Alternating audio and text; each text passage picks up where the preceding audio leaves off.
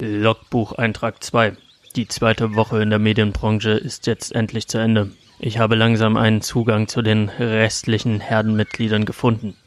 Mit meinem sächsischen Akzent kann ich sie belustigen. Langsam aber sicher bekomme ich einen Zugang zum Rest der Gruppe. Sie akzeptieren mich langsam aber sicher als einen von ihnen. Ich bleibe Praktikant, ich bleibe im Schatten.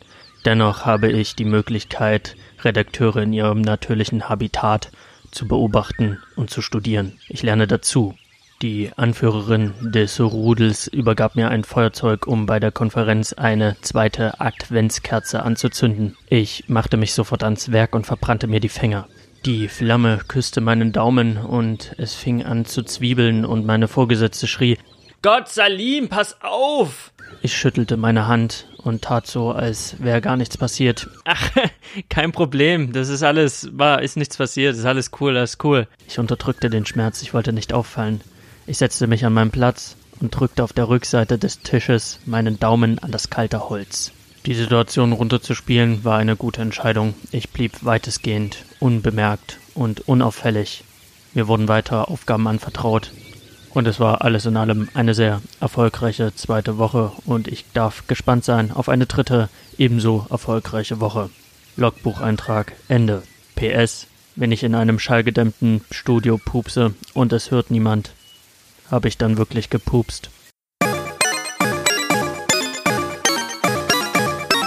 Shawarma und Spiele. Hallo und herzlich willkommen zur 13. Folge von Shawarma und Spiele. Heute soll es um die Game Awards gehen, im Speziellen um God of War. Boy. Und im Shawarma-Teil soll es ums Erwachsenwerden gehen oder um sich erwachsen fühlen oder wann fühlt man sich überhaupt erwachsen? Das war so die Frage, die ich mir die Woche stellen musste oder gestellt habe, denn ich war wieder im Praktikum, ich bin immer noch im Medienpraktikum und ich habe da einiges erlebt, denn ich komme immer ein bisschen früher, also Meeting ist um 10, ich bin halt schon um 9 da. Viele andere Redakteure arbeiten da schon längst, die Praktikanten müssen aber jetzt nicht so früh kommen, das wurde mir explizit so gesagt, aber ich komme gerne, weil eventuell kann ich dem einen oder anderen äh, Redakteur dann über die Schulter gucken oder ich setze mich einfach hin und plan einfach, was will ich heute tun, was will ich machen, was möchte ich anbieten. Und ich denke mir, ich habe jetzt hier eine Gelegenheit und die sollte ich nutzen. Und wenn ich sowieso um sieben oder um sechs wach bin, kann ich mich da auch hinsetzen, weil ich da niemanden störe und Arbeitsatmosphäre habe und das ist besser als irgendwie zu Hause rumzupimmeln. Und daraus ergab sich eine ziemlich coole Situation, denn ich war halt sehr früh da und zehn nach um neun kam meine Vorgesetzte und hat gemeint, hey Salim, cool, dass du da bist. Hättest du Bock, dir schnell ein Mikrofon zu schnappen? Dort und dort sind Kinder, die, naja, wie sage ich das, ohne zu viel zu verraten? Die Kinder waren relevant für die Gesellschaft und deswegen habe ich sie zu einem Interview bewegen wollen oder ich wollte einfach mich informieren, was sie da gerade tun. Deswegen bin ich zu diesem Ort gefahren, so schnell ich konnte und habe dort die Kinder um ein Interview gebeten. Und dann habe ich diese Kinder befragt, die waren auch alle ganz nett und also die, die mit den Medien reden durften oder wollten, die haben dann ähm, so ein bisschen erklärt, was sie da gerade tun. Und die waren so zwischen 13 und 17. Und dann bildete sich schnell so eine Traube um, um mich herum, weil ich ein Mikrofon in der Hand hatte. Und dann fragten so 13 bis 17-Jährige Fragen wie, Entschuldigen Sie bitte, wann wird denn das ausgestrahlt? Entschuldigen Sie bitte, für welchen Sender arbeiten Sie? Entschuldigen Sie bitte, möchten Sie vielleicht mich auch interviewen? Und ich habe mich so ein bisschen gewundert, wieso siezen die mich? Ich meine, ich bin doch einer von denen. Look at me, I'm Peter Pan, I'm a little boy forever. Aber auf dem Weg zurück ins Büro wurde mir dann bewusst, okay, Salim, du bist 23 und die waren 13 und 17 oder zwischen 13 und 17 und du bist halt kein Teenie mehr. Du fühlst dich zwar jung, du fühlst dich zwar null erwachsen, aber du bist in einer Gruppe, wo die Kids, die coole Jugend anfängt dich zu siezen. Und ich finde das sehr befremdlich, weil ich mich halt selber nicht so wahrnehme als so alt, als erwachsene Person. Aber natürlich, wenn ich da mit einem Mikrofon stehe und einem Vollbart und Fragen stelle, dann werde ich natürlich nicht mehr als Teenie und Boy äh, wahrgenommen, sondern als erwachsener Mann. Und ich denke mir dann immer, naja, ich bin doch eigentlich nur ein Popel. Und wo fängt Erwachsenwerden an? Ich merk's, wenn ich auf Social Media bin, sehe ich manchmal alte Klassenkameradinnen, die ihre Babys in die Kamera halten oder ihren Babybauch präsentieren und ich denke mir, oh, shit, die Lisa, die war immer einer von den Guten und jetzt so jung, schon schwanger, also Familie im Brennpunkt, Teen Mom. Und dann gibt's so diese kleine Stimme in meinem Kopf, die sagt, Salim, Salim, die ist, die ist jetzt mittlerweile 24. Die ist 24, hat ihr Studium beendet und ist verheiratet. Ich denke, das passt in ihrem Lebensplan gerade ganz gut, Mutter zu werden. Ich denke mir aber dann trotzdem immer wieder, Moment, Moment, Moment, wir haben doch gerade eben erst in der Schule gesessen, wir haben doch gerade eben zusammen gelernt, wieso, wieso ist sie jetzt schon an diesem Punkt? Weil äh, natürlich bei mir war es ein bisschen konfus. Ich fange jetzt gerade an, in eine neue Branche einzusteigen und ich werde mit 24 anfangen zu studieren und wenn ich meinen Bachelor in der Hand habe, dann bin ich 27 und das ist so eine so ein riesengroßer Unterschied und ich frage mich dann immer, wann habe ich das Gefühl, erwachsen zu werden. Kommt das? Ist es ein Prozess? Wann kommt man an den Punkt, wo man sagt, okay, ich bin jetzt ein erwachsener Mann? Und da rede ich gar nicht davon, dass ich äh, Videospiele spiele und keine Kinder hab und nicht verheiratet bin, sondern da rede ich mehr davon, keine Ahnung, ähm, wann, wann, wann kommt der Punkt, weil ich fühle gerade keinen Unterschied zu meinem 16-jährigen Ich. Ich fühle keinen Unterschied zu meinem 18-jährigen Ich, außer dass ich mehr Lebenserfahrung habe, außer dass ich in der Denkweise vielleicht ein bisschen anders denke, äh, weil ich, weil ich an Erfahrungen gereift bin. Aber ist es schon Erwachsensein? Ich fühle mich halt null erwachsen und deswegen ist es so befremdlich, wenn 17-Jährige kommen und sagen, ey, sie, sie da, sie oder ich letztens in der Schlange stand äh, für Podcast UFO Live und da kam so ein, so ein Teenager und der hat dann auch gefragt, wieso stehen Sie denn hier an? Und ich, ich fühlte mich so alt in diesem Moment, obwohl ich halt erst 23 bin. Natürlich Leute, die jetzt stramm auf die Rente zugehen, die denken sich, oh, 23, wenn ich nochmal 23 wäre, das wäre, das wäre ein Traum, wäre das. Aber es gibt auch junge Leute, die dann anfangen, mich zu siezen und sich denken, ja, Digga, schau mal, der Typ, ey, voll krass, so mit Bart und so und mit Mikrofon. Ich glaube, der ist voll, voll, voll so erwachsen und so. Und da hat natürlich, ist es immer eine Frage der Perspektive und das ist die Frage des Fühlens und ich fühle mich jetzt nicht als Kind, ich fühle mich aber auch nicht erwachsen und ich frage mich dann immer, wo müsste ich jetzt stehen? Ist es jetzt schon soweit? Wenn mir Leute erzählen, die jetzt 26 sind, also Freundinnen von mir, die dann sagen, oder eine Freundin von mir, die sagt, ich bin 26, ich plane gerade zu heiraten, es ist noch alles nichts fest, aber das ist so der Weg, denke ich mir, okay, das sind halt jetzt noch drei Jahre und ich bin davon so weit entfernt. Natürlich sollte man sich nie mit anderen vergleichen und es gibt auch Millionen Leute, die genauso an dem Punkt sind wie ich. Die Frage, die ich mir halt nur stelle und keine Antwort darauf habe, wann fühle ich mich erwachsen? Oder fühlt man sich nur in gewissen Momenten erwachsen? Aber dann ist die Frage, in welchen? Bin ich in dem Moment erwachsen, wenn ich nach neun Stunden Arbeit nach Hause komme, müde und glücklich ins Bett falle und einfach einpenne? Das ist vielleicht Erwachsensein. Denn das grenzt einen von einem Kind ab. Also ich kenne kein Kind, was jetzt nach Hause kommt, die Krawatte lockert, sich hinsetzt und von der Mutter sich die Schultern massieren lässt und sagt, boah, wir hatten heute auf Arbeit, hatten wir einen 3-7er. Laut Vorschrift heißt das zu schlechtes Wetter, um rauszugehen. Aber meine Chefin hat gesagt, es gibt kein schlechtes Wetter, es gibt nur schlechte Kleidung. Ja, aber die steht ja nicht knietief im Schlamm mit uns. Die muss ich nicht mit Jeremy um die letzte Schaufel prügeln. Es macht mich alles so krank. Aber wenn ich mich anstrenge, werde ich nächstes Jahr zum Schüler befördert, dann habe ich diese ganze Scheiße los. Kannst du mir noch einen Kakao machen, bevor ich schlafen gehe?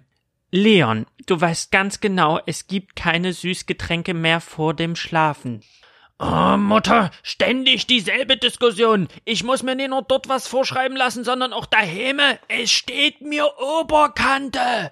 Also ich denke, so läuft das ja nicht ab und vielleicht ist das auch der Unterschied. Vielleicht ist man an dem Punkt dann erwachsen. Vielleicht ist es sind es diese Dinge, die einem dann zeigen, okay, man ist halt nicht mehr Schüler, man ist halt nicht mehr 16, sondern man wäscht seine eigene Wäsche, man kocht sein eigenes Essen, man lebt in seiner eigenen Wohnung, man muss GZ bezahlen, Miete bezahlen, äh, Steuererklärung machen gegebenenfalls. Vielleicht ist es einfach das und dieses innere Gefühl von ich bin jetzt erwachsen wird sich nicht einstellen, sondern man sieht es genau an diesen Punkten. Ich weiß es nicht. Vielleicht kommt irgendwann der Punkt, dann sagt sie, ja, ich bin mir ganz sicher, es ist von dir. Und neun Monate später habe ich einen Balk an der Backe und vielleicht ist dann der Punkt erreicht, wo ich sage, okay, jetzt bin ich erwachsen oder ich jemanden heirate oder ich einen richtigen Job habe und irgendwie in meinem Berufsfeld angekommen bin, kommt dann der Punkt, wo ich sage, okay, jetzt will ich gesiezt werden. Jetzt fühlt es sich nicht mehr eigenartig an, gesiezt zu werden. Jetzt ist alles cool. Jetzt bin ich an einem Punkt, wo ich sage, ja, ich bin angekommen, ich bin erwachsen, ich bin ein erwachsener junger Mann. Denn jetzt gerade bin ich halt einfach nur ein Popel, der irgendwie so sein Leben lebt, so von einem Tag zum nächsten und es einfach sehr befremdlich findet, gesiezt zu werden. Ich meine, fühlt ihr euch erwachsen? Habt ihr irgendwie, kennt ihr das Gefühl oder sagt ihr einfach, nee, ich habe meine Ausbildung gemacht, ich verdiene mein eigenes Geld, ich äh, manage mein eigenes Leben und ich habe mich noch nie so erwachsen gefühlt und ich äh, bin, bin an einem Punkt, wo ich sage, ja, ich bin Anfang 20, ich werde von Kids gesiezt, weil ich einfach eine erwachsene Frau, ein erwachsener Mann bin und ich fühle mich auch so. Oder sagt ihr selber, ich hab, ich fühle es auch nicht. Das kommt einfach für mich auch mit 24, 25, 26 genauso, wie ich mich mit 16, 18 gefühlt habe. Das wäre mal interessant, weil das ist echt mega schräg. Und lache ich mit 28 oder 30 auch immer noch, wenn ich Leuten erzähle, dass ich jetzt einen Mikrofonständer hab? Oder jemand sagt, entscheide dich und ich die Stimme meiner besten Freundin im Kopf hab, die über Scheide kichert, weil sie das irgendwo bei Cold Mirror mal aufgeschnappt hat. Vielleicht. Wir wissen es nicht. Aber was wir wissen ist, dass God of War Game of the Year geworden ist und dass ich ein Meister der Überleitungen bin. Los geht's. Shawarma und Spiele. Shawarma und Spiele. In der Nacht vom 6. auf dem 7. Dezember wurde in Los Angeles die Game Awards verliehen. Das ist so ein bisschen wie die Oscars für Spiele. Man liest es im Internet immer wieder, so die Oscars für Spiele und es ist auch sehr schön, das zu lesen, finde ich als Gamer, weil man dadurch das Gefühl bekommt, dass Spiele im Mainstream angekommen sind und dass Spiele nicht mehr Nische ist, sondern dass Spiele so groß sind, ähm, eine dementsprechend große Veranstaltung zu rechtfertigen. Weil wenn man jetzt Game Awards eingibt oder wenn man jetzt als Nichtspieler sich das mal anguckt, ist es schon sehr beeindruckend. Also mit Orchester und Leuten, die, die auf die Bühne kommen, wie zum Beispiel Christoph Walz, den man ja kennt aus diversen Tarantino-Filmen, der dann den besten Gaming-Actor äh, preiskrönt oder ausruft. Das ist schon alles ziemlich cool. Das die Gaming-Branche da soweit ist. Und wie bei den Oscars möchte man natürlich wissen, was ist so der geilste Scheiß gerade auf dem Markt oder was war dieses Jahr so das Beste, was man hätte spielen können. Das ist ja auch immer bei den Oscars so, man guckt sich dann die Oscars an und denkt sich, okay, den Film muss ich noch gucken oder den Film habe ich gesehen und der hat verdient gewonnen oder ich hätte es ihm sehr doll gewünscht, weil er so klasse war. Und mit diesem Blick gucke ich auch auf die Game Awards. Natürlich ist ja für viele interessant, okay, wer entscheidet das oder wie kommt es überhaupt dazu? Und es ist so, dass ein Komitee gebildet wird aus Hardwareherstellern, das wäre Microsoft, Sony, Nintendo, AMD und die wiederum äh, mit Softwareherstellern wie EA, Ubisoft, Warner Bros., Rockstar Games, ähm, Activision, ähm, ein Gremium auswählen aus Pressevertretern, also das sind dann verschiedene Medienhäuser, verschiedene Pressetypen, die dann wiederum eine Liste an Spielen erstellen und dann werden die Presseleute plus User abstimmen über das Spiel in der jeweiligen Kategorie und da gibt es dann sehr viele Kategorien, auch so ein bisschen ähnlich wie bei den Oscars. Natürlich, Spiel des Jahres ist das Ding. Das ist so der, der das, das i-Tüpfelchen an, der, an dem ganzen Event. Es gibt aber auch Kategorien wie bestes fortlaufendes Spiel, beste Regie, beste Geschichte, beste künstlerische Gestaltung, beste Musik, bestes Audiodesign, bester Schauspieler, bestes Indie-Spiel, bestes Mobilspiel, bestes VR und äh, Spiel, bestes Action-Spiel, bestes Action-Adventure und so weiter und so fort. Gibt es da verschiedene Kategorien, über die abgestimmt werden und am Ende hat man da den Gewinner. Und in der Kategorie Game of the Year, also Spiel des Jahres, war zum Beispiel Assassin's Creed Odyssey Celeste. Das kannte ich zum Beispiel als einziges Spiel aus dieser Liste nicht. Das schien so ein Indie 8-Bit Pixel-Spiel zu sein, aber wie gesagt, habe ich nie gespielt, habe ich nie gesehen und kann dazu null sagen. God of War, Marvel Spider-Man, Monster Hunter World, Red Dead Redemption 2. Also von all den Spielen ist nur Celeste, wenn ich es richtig ausspreche, das einzige Spiel, was ich nicht gespielt habe. Und von dieser Liste hatte ich einen Favoriten. Der ein oder andere könnte vielleicht jetzt vermuten, welches Spiel das war. Obwohl ich sagen muss, es, es sind schon alles tolle Spiele. Es waren alles Spiele, die mir sehr, sehr viel Spaß gemacht haben. Und ich werde gegen Ende des Jahres auch noch mal eine Folge mit meiner ganz persönlichen Hitliste machen, wo ich dann so drei, vier, fünf Spiele nehme und die einfach ranke, weil es ist schon interessant zu gucken, weil ich denke, jeder einzelne Spieler wird da seine eigene Meinung dazu haben. Es wird sicher viele Spieler geben, die sagen, Assassin's Creed Odyssey ist für mich Spiel des Jahres. Es wird viele Spieler geben, die sagen, Red Dead Redemption 2 ist für mich das Ding. Es wird Monster Hunter World Spieler geben, die sagen, das ist das beste Monster Hunter überhaupt, weil es ist mal wieder auf einer ordentlichen Konsole mit einer ordentlichen Grafik. Und deswegen kann man das glaube nie so richtig sagen, aber die Jury, die Leute haben abgestimmt und God of War hat es geschafft. Und ich persönlich war da gar nicht so enttäuscht. Also bei den Oscars, bei Shape of Water, da dachte ich mir schon so, boah, okay, Leute, wirklich. Also der war cool, der war gut, aber Three Billboards Outside Ebbing, Missouri, das war doch der wahre Shit, das war doch der Film. Aber so ist das und so wird's immer Leute geben, die das anders sehen. Aber ich muss sagen, God of War, ich habe gehört, die haben gewonnen und ich dachte, mein erster Gedanke war, ja, ist für mich jetzt vielleicht nicht mein persönliches Spiel des Jahres, aber dieses Spiel hat es definitiv verdient, Game of the Year zu sein. Bei den anderen äh, Auszeichnungen muss ich auch sagen, ja, Best Ongoing Game kann ich nicht so viel dazu sagen. Da ist es Fortnite. Glückwunsch. Best Game Direction auch God of War, sage ich auch ja, äh, voll, kann man nicht anders sagen. Und auch sonst in den anderen Kategorien, das waren alles sehr, sehr gute Gewinner. Also Best Audio Design, Red Dead Redemption 2, ähm, Best Music war Red Dead Redemption 2. Äh, besonders krass fand ich Best Performance, also da wurde dann der beste Schauspieler gekürt. Natürlich werden die Charaktere, die wir spielen, von Leuten gecaptured und geschauspielert und da hat Roger Clark gewonnen für die Rolle als Arthur Morgan in Red Dead Redemption 2 und das ist natürlich ganz klar der Beste gewesen dieses Jahr. Also natürlich hast du auch einen Christopher Judge als Kratos. Kratos war grandios. Kratos hat mich auch in seinen Bann gezogen als Kratos. Das von der ersten Sekunde an. Das war auch äh, eine tolle schauspielerische Leistung. Aber ich fand von der Charakterentwicklung, der kann jetzt vielleicht der Christopher Judge nicht so viel dazu, aber am Ende hat er halt immer diesen Classic Kratos gespielt, der Boy, Boy, I'm so angry.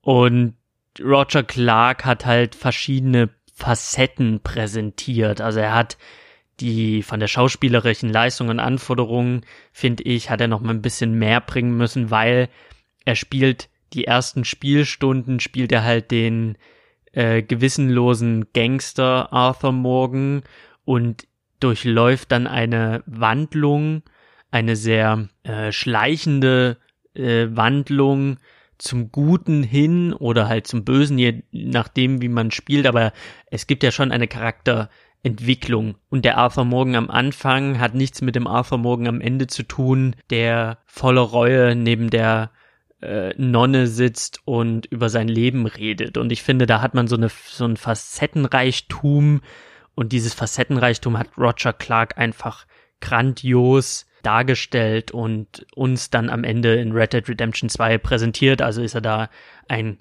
verdienter Gewinner. Aber bevor ich jetzt zu sehr bei Best Performance und den ganzen anderen Categories äh, ausschweifend werde und zu allem was sage, weil da hast du auch Best Roleplaying Game Monster Hunter World.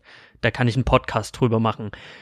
Würde ich dann doch schnell mal wieder zurückkommen zu dem Game of the Year God of War 4 oder God of War 2018, denn eine Nummer hat's ja nicht bekommen.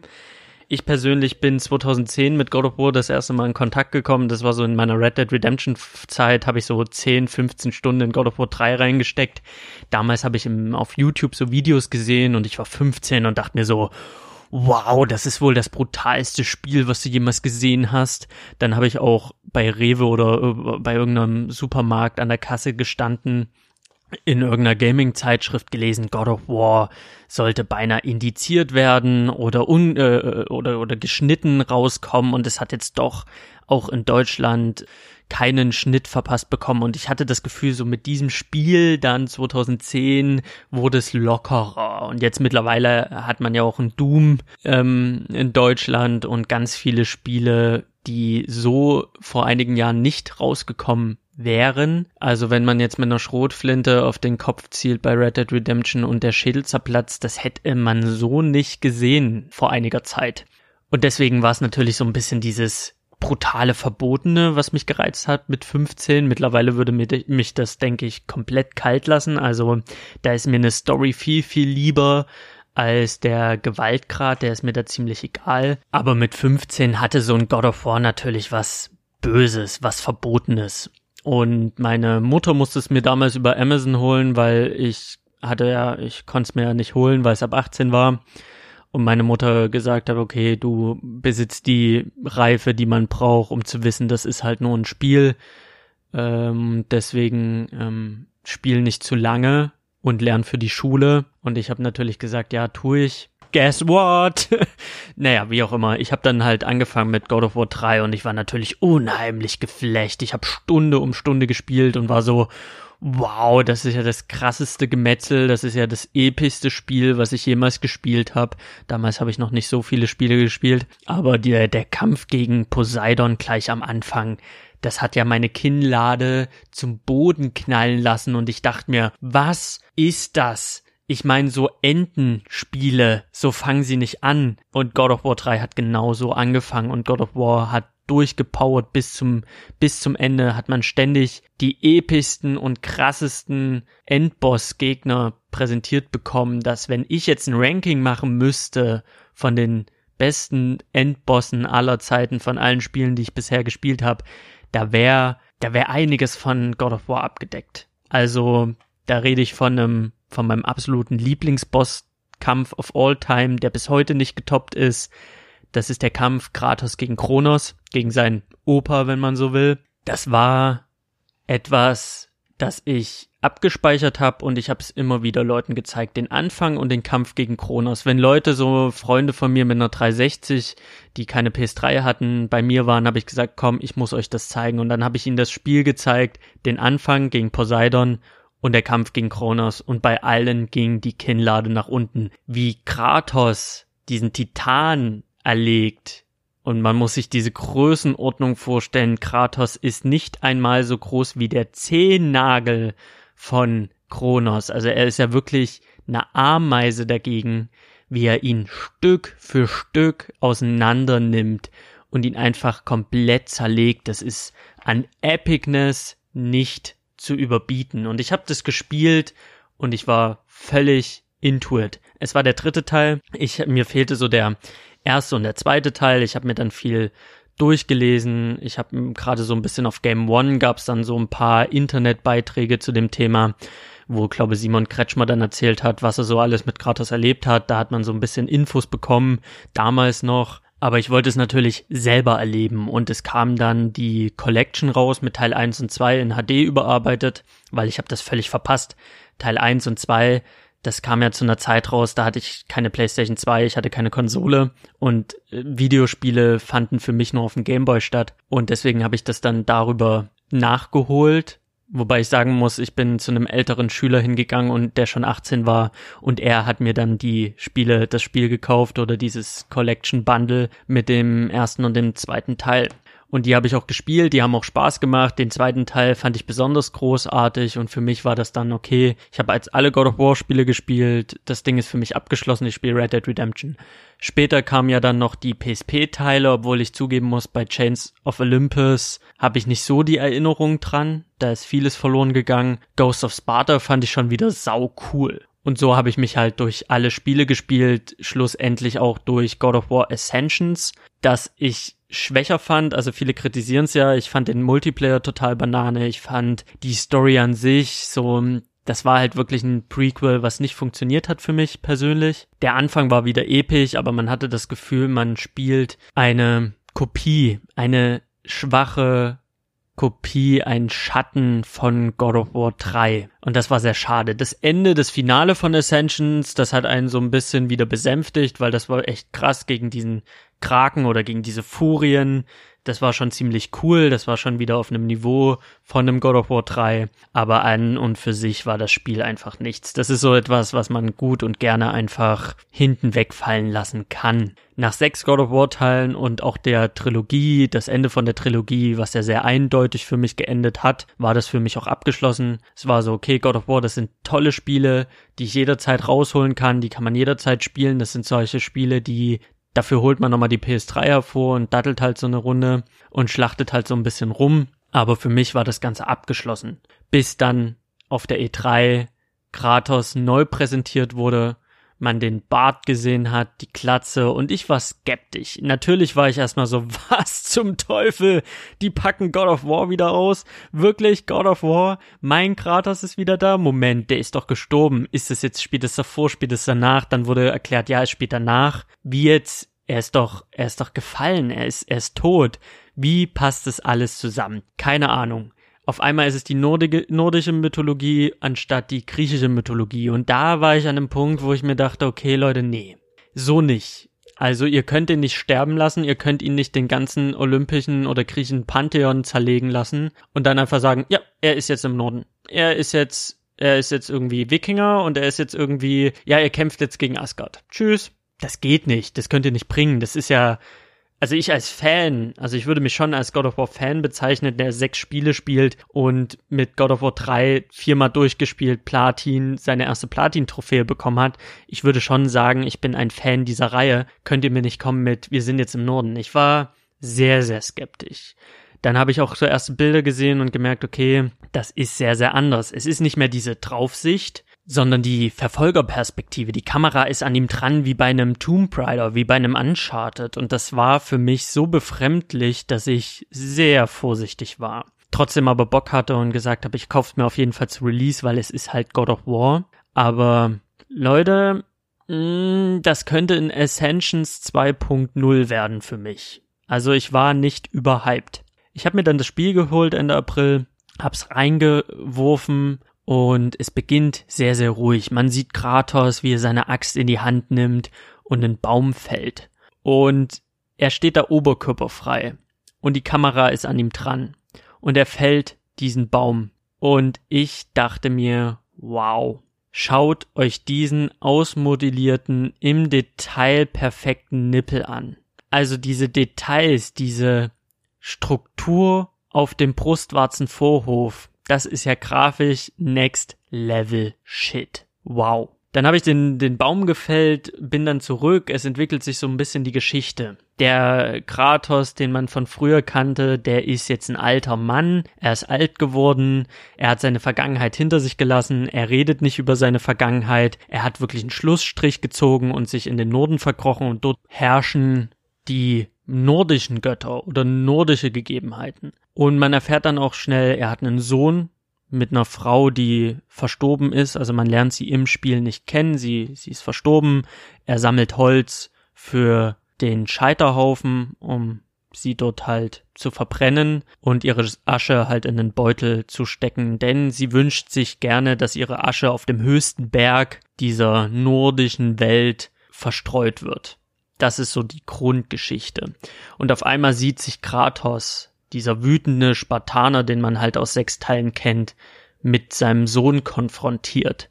Und Spieler des, der Vorgänger, die wissen halt, Kratos hat seine eigene Familie umgebracht, sein Kind, seine Tochter erschlagen und auch seine Frau und dadurch dann seinen Pakt mit den Göttern gebrochen oder mit dem Kriegsgott. So entwickelt sich ja die Geschichte in God of War 1. Das heißt, man weiß, er hat ein problematisches Verhältnis mit Familie und er hat auch ein Problem damit, sich Leuten anzuvertrauen, weil er von allen hintergangen worden ist im Laufe der Story und er immer dieser mürrische, kalte Spartaner war. Und auf einmal hat er diesen Jungen und der Junge ist halt das komplette Gegenteil. Der Junge ist freundlich, aufgeweckt, neugierig. Er ist im ganzen Spielverlauf nie nervig oder komisch oder irgendwie äh, hat man das Gefühl, er stört, sondern er ist halt wirklich ein sehr sympathisches kleines Kerlchen und Kratos muss anfangen, sich mit seinem Sohn auseinanderzusetzen, weil es wird gleich am Anfang gesagt oder erzählt in der Geschichte, dass er keine Zeit mit seinem Sohn verbracht hat, sondern die Erziehung bei der Mutter lag und jetzt ist er alleinerziehender Vater. Und ich fand diesen, diese Grundgeschichte, der Sohn und sein Vater gehen auf einen Roadtrip, um die Asche der Mutter zu verstreuen und lernen sich dann erst richtig kennen. Perfekt.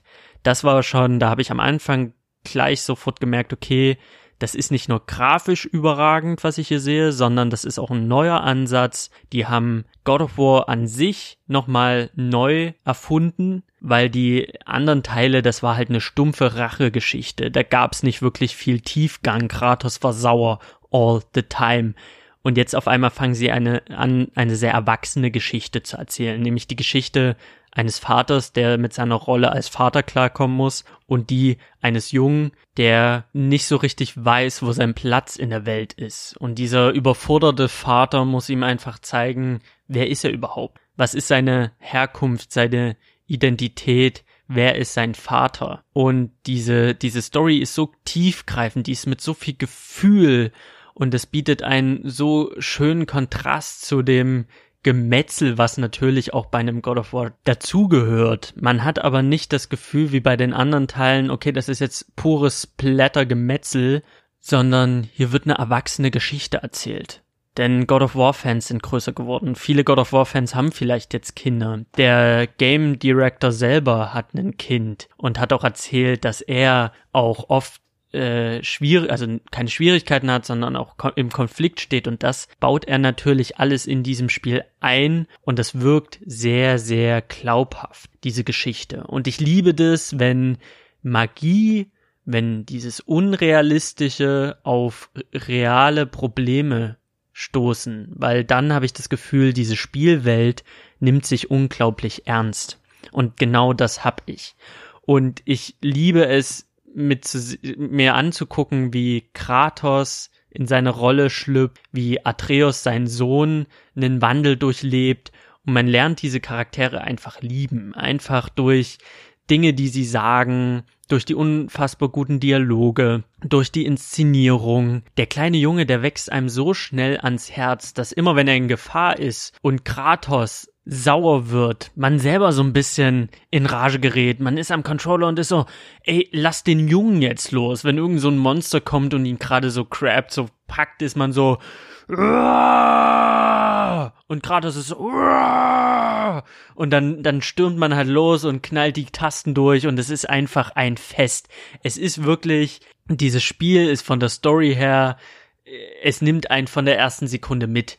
Und es hat die ruhigen Momente, es hat die actiongeladenen Momente, es hat die gefühlvollen Momente und es hat natürlich ganz viele Anspielungen für Fans von God of War. Alle, die die Teile vorher gespielt haben, die diese Anspielungen merken, die werden natürlich en masse belohnt. Man denkt sich die ganze Zeit, oh krass, klar, das war so. Ah ja, stimmt. Ja, okay, ich verstehe, ich verstehe gerade die Anspielung von Kratos. Also all diese Dinge, die einem entgehen, wenn man die Vorgänger nicht gespielt hat. Trotzdem ist es wie bei Red Dead Redemption 2 natürlich auch so, dass man den neuen Teil spielen kann ohne irgendwas zu verpassen. Also ein Arbeitskollege jetzt äh, hat mich erst kürzlich gefragt, wie sieht's denn aus? Was soll ich mir holen? Battlefield oder God of War? Ich tendiere zu God of War, bin mir aber nicht sicher, ob den dritten oder den 2018er. Und da habe ich ihm gesagt, du, grundsätzlich kannst du den 2018er kaufen und dir wird eine Geschichte präsentiert, die ist in sich geschlossen. Natürlich verstehst du dann gewisse Anspielungen nicht, aber das verdirbt dir nicht das Spiel Gefühl oder den Spielspaß und die Geschichte, die wird dir trotzdem gefallen. Und du kannst dann immer noch zurückgehen. Also da würde ich jedem, der die Frage stellt, wie Clara bei Red Dead Redemption 2 würde ich auch sagen, du kannst halt sofort God of War spielen, ohne die Vorgänger gespielt zu haben. Und ich fand auch selbst in den ruhigen Momenten hatte ich nie das Gefühl, dass ich mir dachte, ach komm jetzt, jetzt aber mal schneller, jetzt aber mal, nehmt mal ein bisschen Fahrt auf, das äh, dümpelt mir hier zu sehr rum, sondern in den ruhigen Momenten, die ruhigen Momente, die das Spiel hat, werden genutzt, um den Charakteren mehr Fleisch zu geben, mehr Farbe zu geben und sie noch mehr reinzuziehen in die Geschichte. Und ich finde, was Story angeht, kann sich das Spiel mit einem The Last of Us messen, mit einem Red Dead Redemption messen. Und ich finde, wenn man nicht Spielern, nicht Gamern präsentieren möchte, dass Spiele nicht mehr Tetris sind, dass Spiele eben nicht mehr das sind, was sie vor zehn Jahren waren, sondern dass diese Spiele jetzt mittlerweile mit Filmen mithalten und Gaming eben nicht mehr äh, der blöde Zocker, sondern Gaming jetzt so viel mehr ist. Dann nimmt man sich ein The Last of Us, dann nimmt man sich ein Red Dead Redemption 2, dann nimmt man sich ein God of War. Das sind diese Vorzeigespiele. Wenn jemand jetzt gerade ältere Generationen, die immer noch sehr stiefmütterlich auf das Thema Gaming gucken, die auch wenn ich erzähle jetzt zum Beispiel auf Arbeit, ja, Gaming ist halt so mein Ding, ist es für viele so, hm, ja, okay, krass, Gaming ist halt ein Zocker. Denke ich mir, nee, ich bin nicht nur ein Zocker, sondern das ist ein Medium, das ist, das muss sich hinter keinem anderen Medium verstecken. Und ich möchte genauso akzeptiert und respektiert werden wie jemand, der Cineast ist. Weil wenn jemand sagt, oh, ich liebe Filme und ich schreibe Kritiken über Filme, da sagt niemand, ein Filmnerd. Ja, so ein, so ein Filmheini. Aber beim Spielen ist es halt gerade bei den Älteren immer noch so, dass wenn man das erzählt, sind die immer noch, naja, Spiele. Also ich, ne, meine eigene Mutter gehört zu dieser Generation. Hm, die Zocker. Nee, guck dir das God of War an. Das God of War kann, könntest du, wenn es diese Spielpassagen nicht gäbe, im Kino laufen lassen und es würde, es würde als Blockbuster alles, alles killen. Und es würde ganz viele Blockbuster, die im Kino laufen, einfach links liegen lassen. Von allem. Also, auch, auch Serien, finde ich, da gibt es so, es gibt so Spiele, es gibt so diese berüchtigten Meisterwerke. Und dazu gehört für mich ein Red Dead Redemption 2, der gehört für mich ein Last of Us dazu, rein von der Story, die man präsentieren kann und sagen kann, hier, das ist Gaming, das sind Spiele. Und von daher verdient den Game of the Year Award bekommen. Abgesehen von der Story war auch die, das Spiel an sich komplett überarbeitet. Man hatte nämlich nicht mehr so diese Draufsicht auf Kratos. Kratos war nicht mehr der kleine Wurm, den man von rechts nach links bewegt und dann Viereck, Dreieck drückt, bis die Gegner kaputt waren, sondern die Anzahl der Gegner wurde minimiert. Kratos wurde in die per äh, Verfolgerperspektive gesetzt. Das heißt, die Kamera ist direkt an Kratos dran, die ganze Zeit. In den 20 bis 30 Spielstunden wird es nicht einen Schnitt geben. Das ganze Ding ist in einem One-Shot in Anführungsstrichen gedreht oder entwickelt. Die Kamera äh, ist die ganze Zeit dran und ich glaube, man, wenn man das nicht vorher weiß, dann fällt einem das gar nicht so auf, weil es halt so perfekt ist. Wenn einem aber das bewusst wird, denkt man sich, wow, das ist in Sachen Entwicklung, ist es natürlich grandios. Das ist sowas, das hat man vorher in der Form noch nicht gesehen. Dass es halt keine Blende gibt, die irgendwie in die nächste Szene führt. Es gibt keinen Schnitt, es gibt kein, es gibt das alles nicht. Die Kamera ist an Kratos dran, von der ersten Sekunde bis zur letzten Sekunde für mich manchmal, das ist so ein kleiner Kritikpunkt, ein bisschen zu sehr an Kratos dran. Manchmal habe ich so das Gefühl beim Spielen, okay, Kratos könnte jetzt mal einen Meter weiter weg sein. Das wäre für mich jetzt angenehmer zu steuern. Aber ansonsten ist es wirklich von der technischen Seite phänomenal. Wirklich phänomenal. Das Kampfsystem ist Souls-like. Er hat Souls-like gesagt. Ja, anders kann man es nicht beschreiben, weil der Angriff liegt halt auf der R1-Taste. Es gibt leichte Angriffe, es gibt schwere Angriffe, es gibt eine Block-Taste, also im richtigen Moment das Schild hochreißen. Dadurch stunt man den Gegner und kann dann nochmal ein bisschen kräftiger draufhacken. Also es ist in seiner Grundstruktur ganz klar Dark Souls. Es gibt weniger Gegner als in den Vorgängern und dafür sind die Gegner zäh das muss ich sagen. Also selbst auf dem normalen Schwierigkeitsgrad ist ein God of War sehr knackig, was man ja von den anderen Teilen nicht kennt oder gewohnt ist. Also es geht sehr in diese Souls-like Richtung, was mir natürlich als Souls-Fan unfassbar gut gefallen hat. Es war natürlich am Anfang so, okay, ist das jetzt noch mein God of War? Aber als ich angefangen habe zu schnetzeln, war ich sehr, sehr angetan. Es gibt ja so Spiele, die haben eine schöne Story, aber das Spiel an sich ist so, hm, ja, okay, bringen was hinter uns. Anders ist es halt bei einem God of War. Da habe ich Bock auf jeden Kampf, weil die Kämpfe einfach wuchtig sind. Jeder Schlag ist wuchtig, jeder Schlag fühlt sich mächtig an. Man hat verschiedene Schlagkombos, man kann sich dann in einem Skillsystem, kann man sich dann in einem Skilltree weitere Kombos raussuchen und weitere Fähigkeiten. Es hat so ein bisschen auch was von einem Rollenspiel Diablo, ohne ein Diablo zu sein, aber es gibt ähm, legendäre Gegenstände, legendäre Rüstungen, also es gibt sehr, sehr viel mehr Rollenspiel als in den Vorgängern und es gibt auch einen Magiezweig, also die Axt, die man trägt, mit der kann man dann verschiedene Eismagie-Zauber wirken und die auch nahtlos in Kombos mit einbauen. Da hebt es sich natürlich dann stark von dem Souls ab, was natürlich auch gut so ist, weil ich möchte ja kein Dark Souls spielen, sondern God of War und auch in einem God of War hatte man ja auch in der Vergangenheit immer irgendwelche Fähigkeiten, ob das jetzt irgendwie die Spartanergeister rufen war oder Poseidons Wirbel. Also es gab ja immer so Magie. Die gibt es in dem Teil auch. Also dann haut man mit der Axt ins Gesicht, reißt die wieder raus, da kommen Gegner angestürmt, man wirft die Axt, zieht sie wieder zurück wie Thors Hammer und dann nimmt man seine Axt und da kommt ein riesen fetter Eisstrahl raus und man vereist die ganzen Gegner. Also das macht schon wirklich sehr viel Laune. Das ist schon sehr episch alles inszeniert. Auch die Finisher Moves, die zeigen einfach ganz klar, ich bin God of War, da geht die Axt dann halt bei so einem Troll schön ins Gesicht. Und die Axt landet dann halt auch mal in einem Kiefer. Oder wenn Werwölfe kommen, dann werden diese Werwölfe einfach am Kiefer bis runter in die Gesäß Ecke einfach gehäutet. Also die sind, die Finisher Moves sind streckenweise hart an der Grenze. Da dachte ich mir auch so, boah, okay, kannst du den Wolf nicht einfach umkloppen? Musst du ihn jetzt bei lebendigem Leib häuten? Und zwar am Kiefer runter bis zu seinen Beinen? Wow. Sheesh. Also, Kratos wirklich musste das jetzt sein. Also, was die Kämpfe angeht und die Finisher an sich, muss sich God of War vor keinem anderen God of War verstecken. Also auch vor einem God of War 3 nicht. Das Problem an der ganzen Geschichte, die, was ich so ein bisschen sehe, God of War war für mich auch immer ein Kampf gegen Giganten. Der Kratos, der sich Gegnern stellt, die phänomenal riesig sind im Vergleich zu ihm. Und da fehlte mir so ein bisschen was. Es gibt ein großes Monster, was er killt, ja. Da gibt's aber eins. Ansonsten sind die Bosse, die man bekämpft, immer menschengroß, wenn überhaupt mal zwei, drei Kratosse größer. Also da hat man dann mal einen Troll oder so einen Riesen. Ich glaube, in, in, God of War heißen die Trolle. Das ist halt, den kennt man vom Cover oder den kennt man aus dem Trailer. Das ist halt einer, der ist, der ist dreimal so groß wie Kratos und der hat so einen Holzbalken auf seiner Schulter und den gibt's in verschiedenen Formen.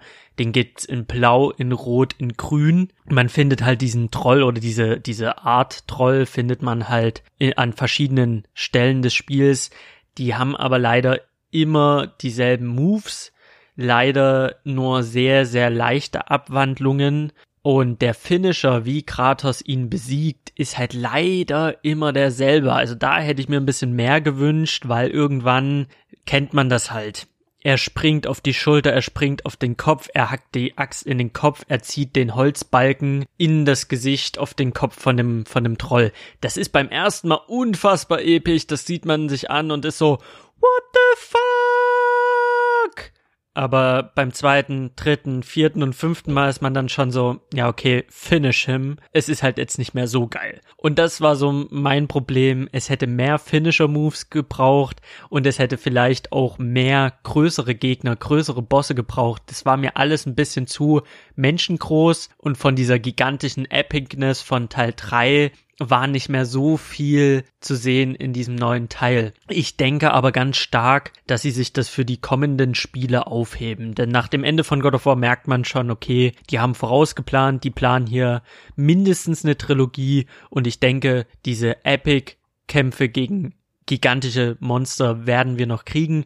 In diesem Teil war es halt leider nicht der Fall. Also mich hat es ein bisschen gestört. Ich habe es schon ein bisschen vermisst, dass ich halt eben nicht so einen Kronos-Kampf hatte, dass ich eben nicht diese gigantischen Kämpfe hatte, sondern dass meine Gegner meistens nur so groß waren wie Kratos selber oder zwei, drei Kratosse, also übereinander gestapelt. Ich weiß nicht, wenn Kratos zwei Meter groß war, waren die sechs Meter groß. Ja, das, das sind so ein paar Punkte, wo ich mir denke, Leute, ihr habt hier ein fast perfektes Spiel, die Kamera einen Meter zurück, geilere, krassere Bosse, also die ein bisschen mehr hermachen als die, die ihr habt, und Finisher Moves, die ein bisschen abwechslungsreicher sind. Es gibt natürlich abwechslungsreiche finnische Move, also der Kratos wird den Wolf nicht so erlegen, wie er den Troll erlegt, aber im Grunde genommen wird er den Troll immer auf dieselbe Art und Weise finishen und er wird auch den Werwolf immer auf dieselbe Weise finishen. Und ich hatte das Gefühl, bei den anderen Teilen hat er sich immer mal was aus, äh, einfallen lassen. Ob er dem Typen jetzt den Kopf abreißt oder die Beine. Also wenn ich dann an God of War 3 denke, dem Hermes hat er schön die Beine weggesäbelt und die Schuhe angezogen. Einem Helios hat er den Kopf abgerissen. Also da war so ein bisschen, so dumm wie es klingt, in der Brutalität ein, ein bisschen mehr Kreativität mit drinne. Das ist da so ein bisschen ja, es wiederholt sich halt leider. Das sind wirklich die einzigen Kritikpunkte, die ich am Kampfsystem, am Spiel an sich habe. Ansonsten finde ich es ganz wunderbar, wie sie das gelöst haben. Es gibt wieder Rätsel, wie man es aus God of War kennt, jetzt aus der Perspektive, wie man es hat, aus dieser Verfolgerperspektive. Dadurch wirkt das alles ein bisschen mehr nach Uncharted, ein bisschen mehr nach Tomb Raider. Man hat Kletterpassagen, die finde ich auch sehr toll. Die erinnern natürlich sehr stark an die Schatzjäger die wir so kennen, an Nathan Drake und Lara Croft. Und das funktioniert in diesem Spiel, in dieser Welt, aber alles sehr, sehr gut. Das Spiel an sich ist eine schlauchige, leichte, leichte Open World. Also man hat ein Zentrum. Dieses Zentrum ist ein riesiger See. Auf diesem riesigen See gibt es ein monumentales Gebäude und dieses monumentale Gebäude hat eine Brücke dran gehämmert bekommen. Also es ist dann halt so, dass man in dieses Gebäude reinläuft. Dort muss man dann einen Hebel betätigen und dann kann man die Brücke in verschiedene Welten richten. Also es ist so ein bisschen an die nordische Mythologie gerichtet, dass es verschiedene Welten gibt und von dieser von diesem Hub, von diesem Zentrum aus kann man dann über dieses monumentale Bauwerk, über die Brücke laufen in, de, in die Welt, die man halt anpeilt. Ich weiß nicht, ob ich das jetzt beschrieben habe, dass es irgendjemand versteht. Leute, in der Mitte von der Map ist ein riesiger See und in alle Himmelsrichtungen gibt es Welten und man kann dann halt auf diesem See ist ein Gebäude und das kann man ausrichten in verschiedene Himmelsrichtungen und dort dann halt von diesem Gebäude aus startet man dann in die verschiedenen Welten. Ich hoffe, das können sich Leute jetzt vorstellen. Ansonsten ist es ein Podcast. Guckt euch ein YouTube-Video an. Es ist eine Open World, die aber so schlauchig ist, dass man nie das Gefühl von einem Skyrim hat, sondern eher das Gefühl hat, man, man spielt eine offene Welt. Man wird so ein bisschen geführt. Man hat aber sehr viel Freiraum. Wo geht man jetzt hin? Was erkundet man? Es gibt Nebenaufgaben wie Schätze suchen. Also, was das angeht, ist es vielleicht weniger vergleichbar mit einem Skyrim und mehr vergleichbar mit den neueren Tomb Raider Spielen, die ja offen waren, aber nie so offen wie ein Fallout, ein Skyrim oder ein Witcher. Ansonsten bin ich jetzt an dem Punkt, alles weitere, was ich erzählen würde, alles weitere, worüber ich schwärmen würde, das würde halt schon in den Spoilerbereich gehen. Ja, das, das Spiel ist im April rausgekommen. Die Leute werden es gespielt haben. Alle, die jetzt über diesen Podcast stolpern, eine Playstation zu Hause haben, eine Playstation 4 und sagen, was? God of War? Habe ich jetzt nicht mitbekommen, ich habe die ganze Zeit Call of Duty gespielt. Geh mal bitte sofort in den Laden. Das Spiel ist jetzt sogar runtergesetzt, also es gibt keine Ausrede mehr, es nicht gespielt zu haben. Und es gibt auch keine Ausrede von wegen, ich habe die Vorgänger nicht gespielt, sondern dieses Spiel muss man in dieser Generation PS4 gespielt haben. Man sollte jetzt losgehen und ein Spiel genießen, was von der Story her phänomenal ist und auf ganzer Linie überzeugt. Und es ist ein Spiel, was ein Kampfsystem hat, was unfassbar viel Spaß macht, was unheimlich schön ist äh, im, im Flow wo man einfach sich auf jeden Kampf freut, weil es so viele Kombinationsmöglichkeiten gibt, weil jeder Schlag einfach sitzt, weil es einfach toll ist zu kämpfen in diesem Spiel. Und Nummer drei ist die, ist die Spielwelt. Also die, die, die Grafik, sowas habt ihr noch nicht gesehen. Auf meiner PS4 Pro, das lief flüssig, das sah wunderschön aus, also in, in Full HD. Und die Musik, darüber wird immer so wenig geredet, aber die Musik, Halleluja. Also Red Dead Redemption 2 hat zwar gewonnen, aber God of War, wow. Ich bin kein Typ, der viel klassische Musik hört. Ich bin kein Typ, der Filmmusik viel hört, aber, oder Spielemusik.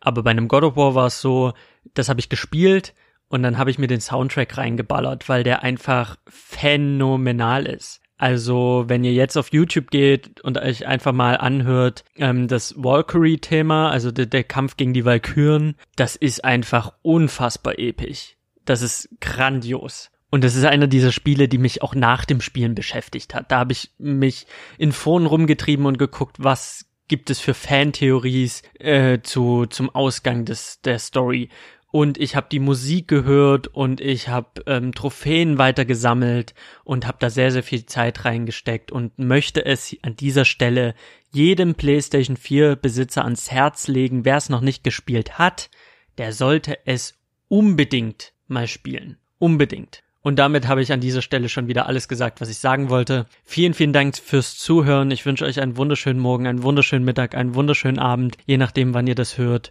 Ich werde jetzt nächste Woche über Diablo für die Switch reden und darauf folgend würde ich dann schon mal mein Jahresfazit ziehen mit den Lieblingsspielen, die ich so hatte. Also ich habe ein bisschen was vorbereitet für die nächsten Folgen und ich freue mich riesig drauf. Ich würde mich auch freuen, wenn ihr mir eine Bewertung auf iTunes da lasst oder mir auf Instagram schreibt über Shawarma und Spiele. Und damit würde ich mich verabschieden. Vielen Dank fürs Zuhören. Bis zum nächsten Mal. Tschüss. Shawarma und Spiele.